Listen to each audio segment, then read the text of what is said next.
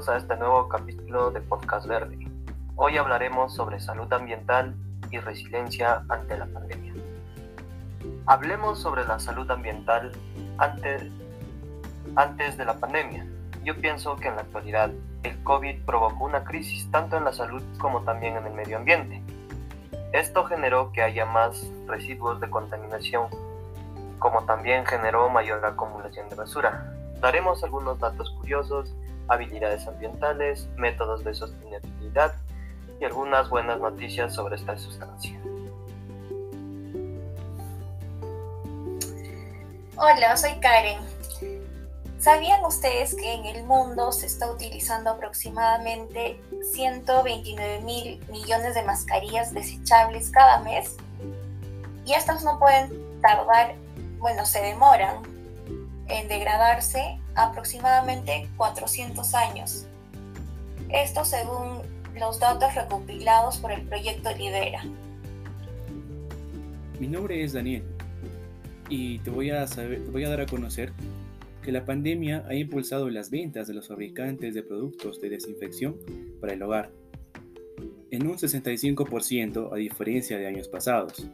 Sin embargo, los investigadores han descubierto que sus vapores, en combinación con la luz y un compuesto cítrico que se encuentra en muchos productos domésticos, pueden formar partículas en el aire y a la vez pueden ser dañinas en sí cuando son inhaladas por mascotas o personas. Esto según una revista de ciencia y tecnología, que en sí está ubicada en la Sociedad Americana de Química.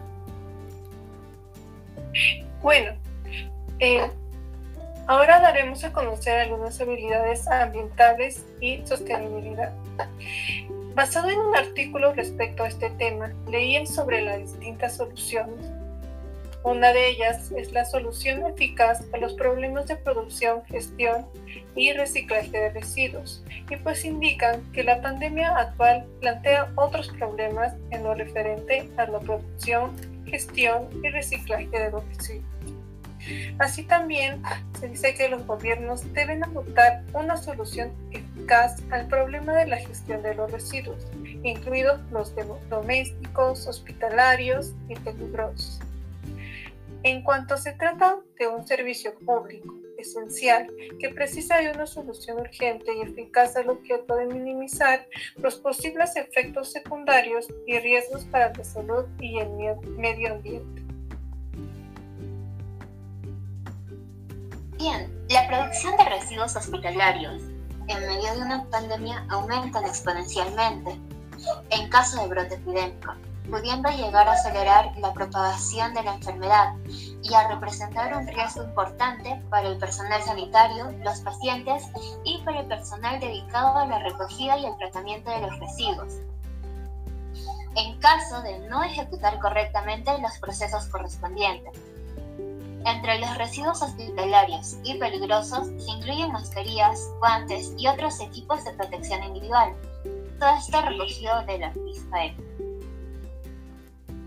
Es por ello que es fundamental que la manipulación, el tratamiento y la destrucción de este tipo de residuos biológicos infecciosos se realicen de manera segura y respetuosa con el medio ambiente para evitar posibles efectos negativos en la salud humana y el medio ambiente durante el momento elegido del brote de Wuhan, por ejemplo, la caída tuvo que gestionar 240 toneladas de residuos hospitalarios al día, en comparación con las cerca de 40 toneladas diarias que se producían eh, con anterioridad al brote mencionado. La revista Show hace un año las instalaciones dedicadas a la gestión y tratamiento de residuos hospitalarios se enfrentan también a la afluencia de fuentes como de fuentes poco habituales, tales como aviones, cruceros cuyos pasajeros han dado positivo y a los que se les ha puesto en cuarentena. Los residuos hospitalarios deben depositarse de manera segura en contenedores y deben estos deben estar diferenciados eh, en las bolsas para después tratarlos o eliminarlos y esto sea una manera muy segura. También se deberá proporcionar a los trabajadores o empleados eh, de equipos de protección individual, los EPI. Estos deberían ser adecuados y también se les debe enseñar cómo retirárselos correctamente para evitar el contagio. Otra buena práctica consiste en distribuir la responsabilidad de su manejo en todos los niveles del gobierno y dotarlos de recursos humanos y materiales suficientes para destruir y eliminar estos residuos con total seguridad como indica la OMS en el 2020. Si hablamos de los métodos de sostenibilidad, obviamente que va a estar incluido el gobierno. Y referente a eso nos preguntamos, ¿qué es lo que pueden hacer los gobiernos? Bueno, primeramente sabemos que estos deberían de seguir velando por el cumplimiento de la normativa vigente en la materia de la contaminación atmosférica, durante y después de la crisis del COVID-19. En otra está desarrollar estrategias integrales para alcanzar los objetivos de la calidad de aire. Si hablamos de deficiencia ambiental o de educación ambiental, hablamos también del aire como del suelo, el agua y la tierra. Y por eso es que mejorando la integración de las políticas respecto a la planificación del uso del suelo, el transporte y los medioambientales, y articulando herramientas económicas que permitan dar la respuesta a la contaminación que son causadas por las emisiones de tanto instalaciones estacionarias de fuentes móviles, pues debemos de optimizar tanto los métodos de recopilación de datos como la calidad de redes de monitorización.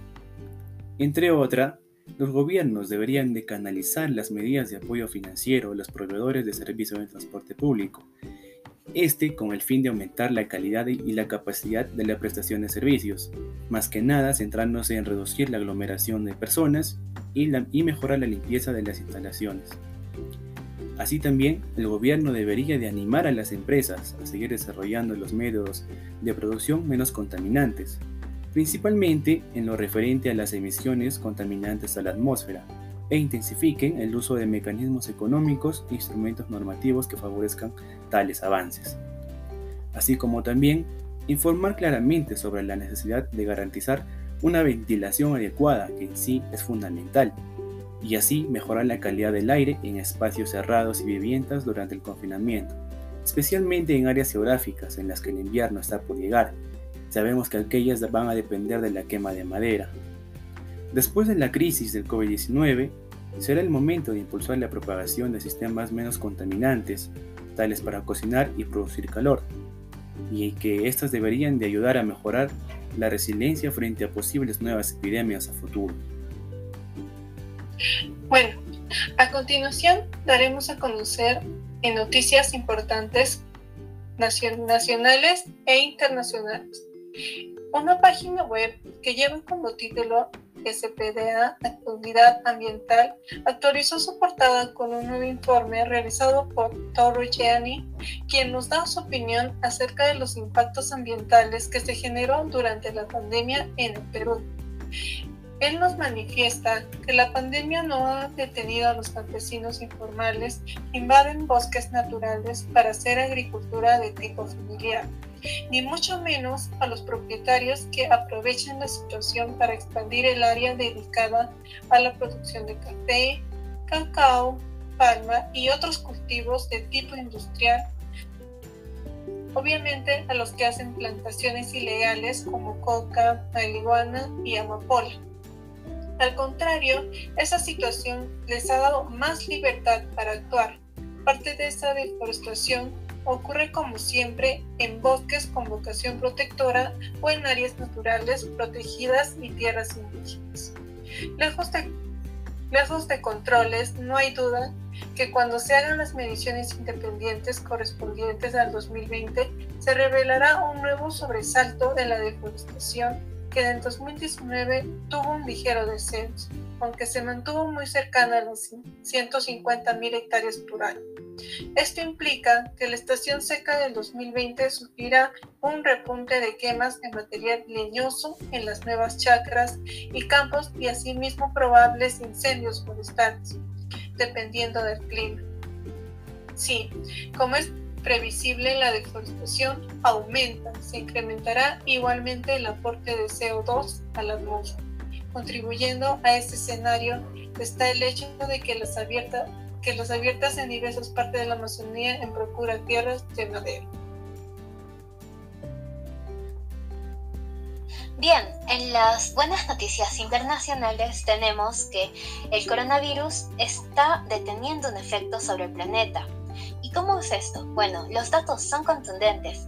La pandemia del coronavirus ha generado la mayor caída en la emisión de CO2 de la que se tenga registro en la historia. Ninguna guerra, ninguna recesión, ninguna otra pandemia ha tenido un impacto tan dramático en las emisiones de CO2 durante el último siglo, como el que ha logrado el COVID-19 en pocos meses. Esto lo escribió recientemente Matt McGrath, corresponsal del medio ambiente de la BBC. Bien, como también hay menos aviones en los cielos y menos autos en las vías, el consumo de energía ha bajado, la NASA ha detectado desde el espacio la disminución de gases contaminantes en la atmósfera. Los sismólogos han notado que el planeta incluso está vibrando menos. En las redes sociales circulan imágenes de aguas que se ven más cristalinas y animales que ahora pasean felices por las ciudades sin humanos a su alrededor. Bien, así acabamos este episodio. Em, de la salud ambiental y resiliencia ante las pandemias. Gracias.